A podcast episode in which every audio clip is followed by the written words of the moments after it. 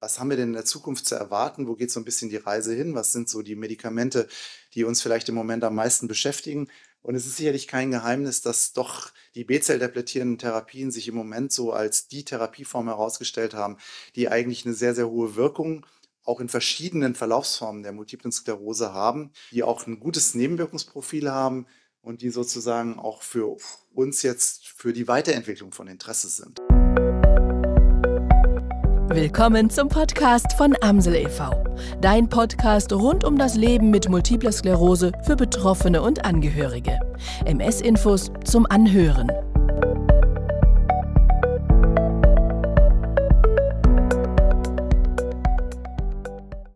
Sie haben mir die Aufgabe gegeben, über Aktuelles in der Immuntherapie der MS zu sprechen.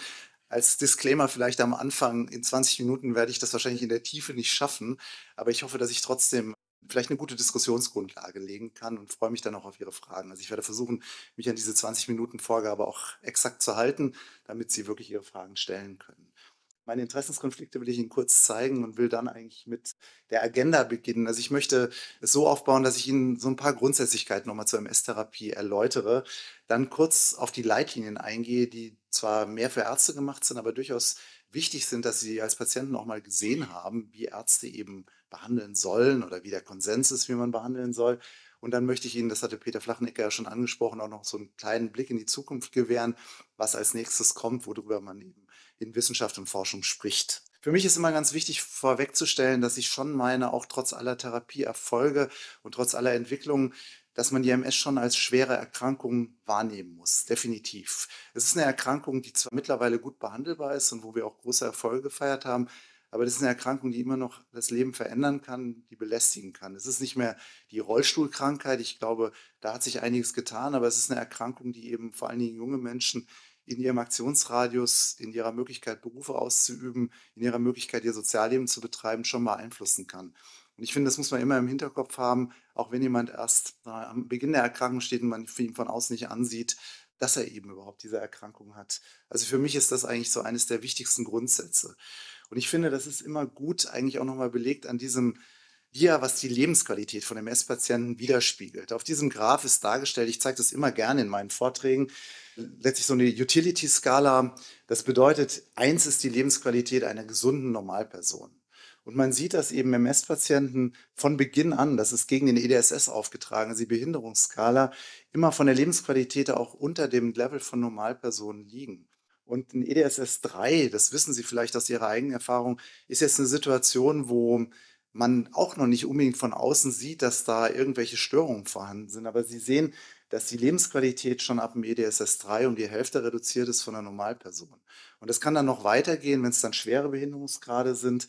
Da ist zumindest in dieser Studie angegeben, man wäre lieber gar nicht auf der Welt, als mit dieser Erkrankung zu leben. Also man sieht, die hat schon einen immensen Impact und ich glaube, daraus leitet sich ganz klar ab, das Ziel jeder Therapie muss sein, Behinderungsakkumulation zu verhindern und eigentlich jeden MS-Patienten, die Krankheit können wir nicht heilen, die können wir auch nicht verhindern, aber zumindest die Auswirkungen der Erkrankung, das sollte unser Ziel sein, die so gering wie möglich zu halten, um eben die Lebensqualität so hoch wie möglich zu halten. Und dementsprechend muss man auch ganz klar sagen, das werden wir nicht mit guten Wünschen schaffen und auch nicht mit irgendwelchen komplementären Therapien. Herr Pöhlau wird noch darauf eingehen, sondern da braucht es Immuntherapie, um dieses Ziel zu erreichen. Und natürlich ist es genauso legitim, wenn wir über Therapien zu sprechen kommen, von Ihrer Seite zu fordern, dass diese Therapien möglichst hohen Komfort haben, eine maximal hohe Wirksamkeit, eine hohe Sicherheit und eine gute Verträglichkeit. Das ist Ihr gutes Recht, das zu fordern an diejenigen, die Medikamente entwickeln.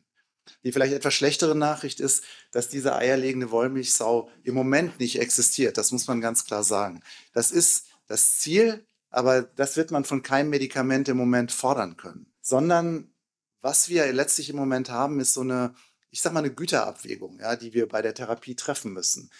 Bei jedem von uns im Kopf, und das kann man individuell eigentlich auch für jeden Arzt, für jeden Patienten, kann man so eine Matrix befüllen müssen wir immer die Effizienz einer Therapie abwägen gegen die Therapiebelastung. Und bei Belastung meine ich jetzt nicht unbedingt nur die Nebenwirkungen, sondern Belastung kann auch bedeuten, kann ich unter so einer Therapie schwanger werden? Was für Aufwand habe ich, um die Therapie zu monitorieren? Wie häufig muss ich zum Arzt etc.? Also das ist alles mit Belastung gemeint. Und klar, wir wollen keine Therapien, die hier unten in diesem roten Bereich liegen, aber wir müssen auch akzeptieren, dass wahrscheinlich die meisten Therapien irgendwo in dieser gelben Skala liegen, weil wie gesagt, alles super, das gibt es in der Therapie nicht. Aber im Endeffekt, wir müssen eben uns individuell abstimmen über Wirkung und Belastung einer Therapie mit jedem einzelnen Patienten. Und das ist im Prinzip, man kann es jetzt schlecht sehen, aber das soll eigentlich nur demonstrieren, dass sich die MS-Therapie in den letzten Jahren explosionsartig letztlich vermehrt hat. Wir haben jetzt, ich glaube, wenn man es durchzählt, 19 zugelassene Präparate und durch die Generika, Peter Flachnecker hat es eben erwähnt, wird die ganze Situation noch ein bisschen unübersichtlicher. Aber wir haben eben eine große Anzahl an Therapien, die uns eben auch einer individualisierten Therapie deutlich näher bringt. Und da sieht man eben am Anfang steht die Interferone, am Schluss steht das Ofatumumab als, als letzte zugelassene Substanz. Und die Frage ist jetzt, wie setzt man sowas gewinnbringend ein? Und da kommen wir eben auf dieses Thema Leitlinien zu sprechen. Das ist das, wie, sagen wir mal, im Konsens der Deutschen Gesellschaft für Neurologie angetragen wird, wie man Medikamente einsetzen soll. Und da möchte ich kurz ein bisschen verbleiben. Was wir im Moment machen, ist, dass diese einzelnen Wirkstoffe in Wirksamkeitskategorien eingeteilt werden. Sie sehen die niedrigste Wirksamkeitskategorie, das sind so Basismedikamente wie Interferone, das Copaxone, Glattedamer-Acetat, Dimethylfumarat, Teriflunomid Aubagio. Dann gibt es so eine zweite Wirksamkeitskategorie, wo die S1P-Modulatoren stehen, das Cladribin.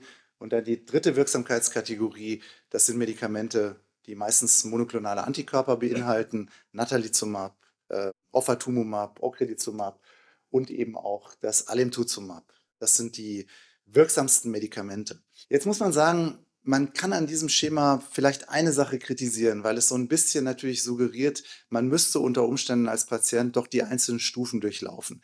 Das meinen die Autoren nicht unbedingt.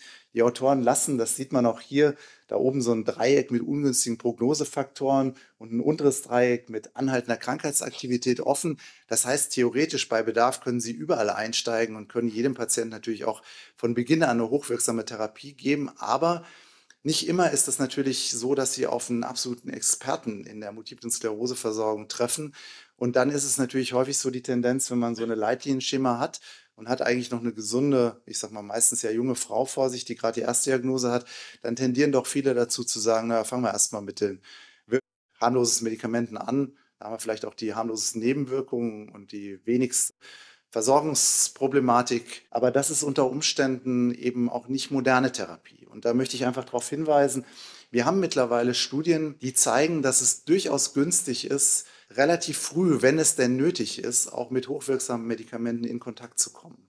Das ist eine Auswertung aus dem sogenannten MS-Base-Register, eine große weltweite Registersammlung an Patienten, wo man einfach geguckt hat, wie ist denn der Unterschied zwischen den Patienten, die früh, das ist die blaue Kurve, mit hochwirksamen Medikamenten behandelt worden sind, also innerhalb der ersten zwei Jahre bei Notwendigkeit, und denen, die ja später, also da wurde jetzt vier bis sechs Jahre angegeben, in Kontakt mit diesen hochwirksamen Medikamenten. Das waren so Medikamente wie eben das Gilenya oder das Alemtuzumab oder auch Natalizumab, die hier untersucht worden sind. Und man sieht letztlich, dass die Patienten, die früh mit hochwirksamen Therapien behandelt worden sind, etwas günstiger in Bezug auf ihre Behinderungsprogression rauskommen, als die, die eben erst spät in Kontakt. Das ist jetzt kein Plädoyer dafür, jeden sofort mit hochwirksamen Medikamenten zu behandeln, aber es ist letztlich ein Plädoyer nochmal sich diese Grundsätze für die MS-Therapie ganz klar vor Augen zu führen. Wir müssen, um den natürlichen Verlauf zu verhindern, zum einen sicherstellen, dass MS-Patienten möglichst früh behandelt werden und dass sie auch möglichst früh optimal behandelt werden. Nur dann wird es uns gelingen, eben diesen natürlichen Verlauf so weit abzubiegen, dass wir eben die Krankheitslast so gering wie möglich halten. Diese beiden Grundsätze, die man natürlich individuell auch immer aushandeln kann, die müssen wir uns ganz klar vor Augen halten. Das ist ganz wichtig. Nicht Zeit vertrödeln, wenn es notwendig ist, dass eben die Erkrankung besser eingedämmt werden kann. Das möchte ich Ihnen mit auf den Weg geben. Wenn ich jetzt zum sozusagen Ausblick komme, was haben wir denn in der Zukunft zu erwarten? Wo geht so ein bisschen die Reise hin? Was sind so die Medikamente, die uns vielleicht im Moment am meisten beschäftigen? Und es ist sicherlich kein Geheimnis, dass doch die B-Zell-depletierenden Therapien sich im Moment so als die Therapieform herausgestellt haben, die eigentlich eine sehr, sehr hohe Wirkung auch in verschiedenen Verlaufsformen der multiplen Sklerose haben, die auch ein gutes Nebenwirkungsprofil haben und die sozusagen auch für uns jetzt für die Weiterentwicklung von Interesse sind. Und wir haben hier schon eine immense Weiterentwicklung gemacht. Das Rituximab ist eigentlich der Urantikörper. Rituximab hat nie eine Zulassung bekommen, hat uns aber in den vergangenen Jahren durchaus geholfen, bei bestimmten Patientengruppen eben auch eine Alternativtherapie noch zu haben, auch wenn sie nicht zugelassen war. Und wir waren dann sehr froh, als 2018 eben mit dem Ocrelizumab tatsächlich dieses Konzept der B-Zell-Depletion auch eine offizielle Zulassung bekommen hat, nicht nur für die schubförmige MS, sondern eben auch für die primär chronisch progrediente Multiple Sklerose.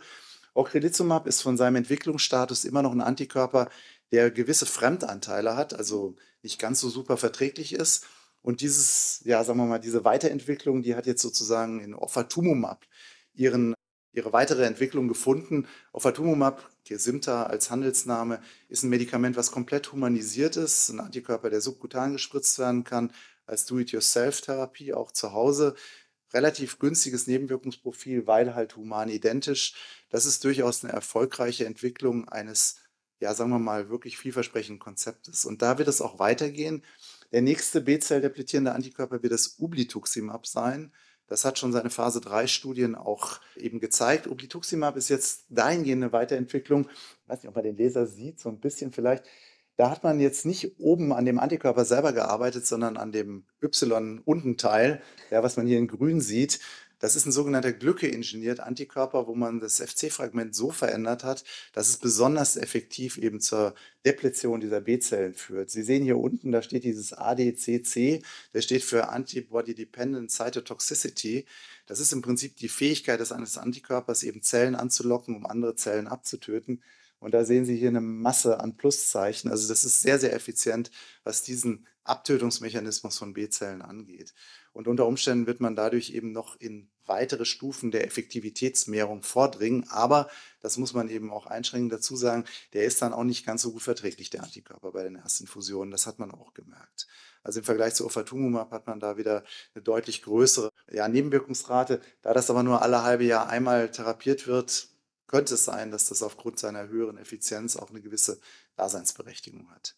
Eine andere interessante Entwicklung ist auf einem Bereich, ich hatte darüber auch geblockt mal im S-Doc-Blog, wo ich eigentlich gar nicht selber mitgerechnet hätte, dass man sich darauf konzentriert. Sie sehen da vorne Teriflunomid stehen. Aubagio gilt eigentlich als Basissubstanz. Das ist so ein Hemmstoff der sogenannten Dihydroorotate-Hydrogenase. Das ist ein Enzym, was bei der Vermehrung von B- und T-Zellen wichtig ist. Also wenn man es blockiert, vermehren sich Entzündungszellen weniger und dadurch hat man eben diesen moderaten Effekt in der MS-Therapie für das Teriflunomid. Jetzt gibt es eine Substanz, die heißt Vidofludimus Calcium. Klingt so ein bisschen wie aus einem Harry Potter Roman, nimmt man erst gar nicht ernst, wenn man das irgendwie liest. Ist aber letztlich ein Wirkstoff, der chemisch anders ist, der aber dasselbe Enzymblockade eben vermittelt, eben auf diese Dihydroorotate-Hydrogenase. Und so in grundlagenwissenschaftlichen Medikamenten, das sind diese Graphen daneben, kann man zeigen, dass diese Substanz wesentlich effektiver ist in der Hemmung als Teriflunomid und auch keine Auswaschprozedur braucht und auch weniger Nebenwirkungen hat. So kann man es zusammenfassen. Und diese Substanz, die hat jetzt gerade ein Phase-2-Programm, also das ist sozusagen kurz vor der, vor der großen Zulassungsstudie dann, die auch im Moment schon läuft, hingelegt und auch publiziert, wo man eben sieht, dass dieses Konzept eben in der Dosierung von 30 Milligramm, hier ist praktisch nochmal die Phase-2-Studie abgebildet, Placebo versus eben die beiden Dosierungen von diesem Vidofludimus, äh, wo man eben sieht, dass die MRT-Aktivität sehr aktiv unterdrückt wird. Und zwar bei beiden Dosierungen. Also wahrscheinlich wird man mit den 30 Milligramm weiterarbeiten. So ist es auch, dass man mit denen weiterarbeiten wird. Warum highlighte ich das jetzt? Ja, weil eigentlich ist es eine orale Substanz, ein kleines Molekül, was eben auch irgendwie schon als Konzept im Markt ist. Ich highlighte es deswegen, weil das eine liquorgängige Substanz ist und weil wir ja erkannt haben in den letzten Jahren, dass wir zwar viel in der Peripherie Entzündungshemmung machen können, aber dass wir es irgendwie noch nicht so schaffen, ins Hirn selber reinzukommen, um da Entzündung zu regulieren. Und das ist eigentlich der Medical Need und da könnte das auch ein Baustein sein für diesen Medical Need, nämlich ZNS-gängige Substanzen zu entwickeln, die ins Nervensystem eindringen und dort eben Entzündungshemmung eben auch an der Mikroglia, an ortständigen B- und T-Zellen vermitteln.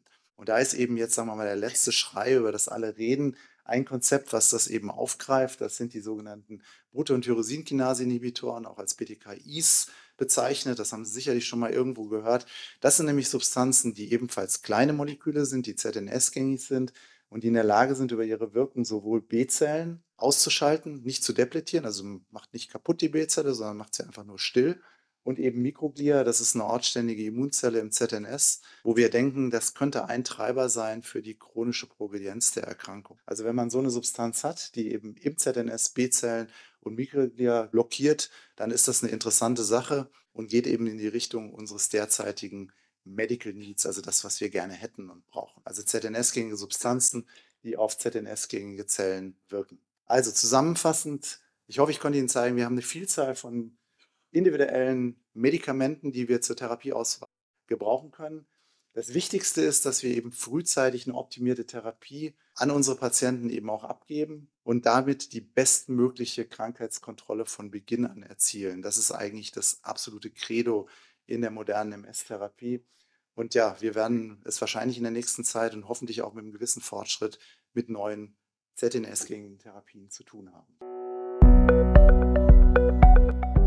Dies war ein Audiopodcast von Amsel e.V. Weitere unabhängige Informationen zu Multiplen Sklerose findest du auf www.amsel.de. Wenn es dir gefallen hat, lass uns gerne eine Bewertung da. Bis zum nächsten Mal.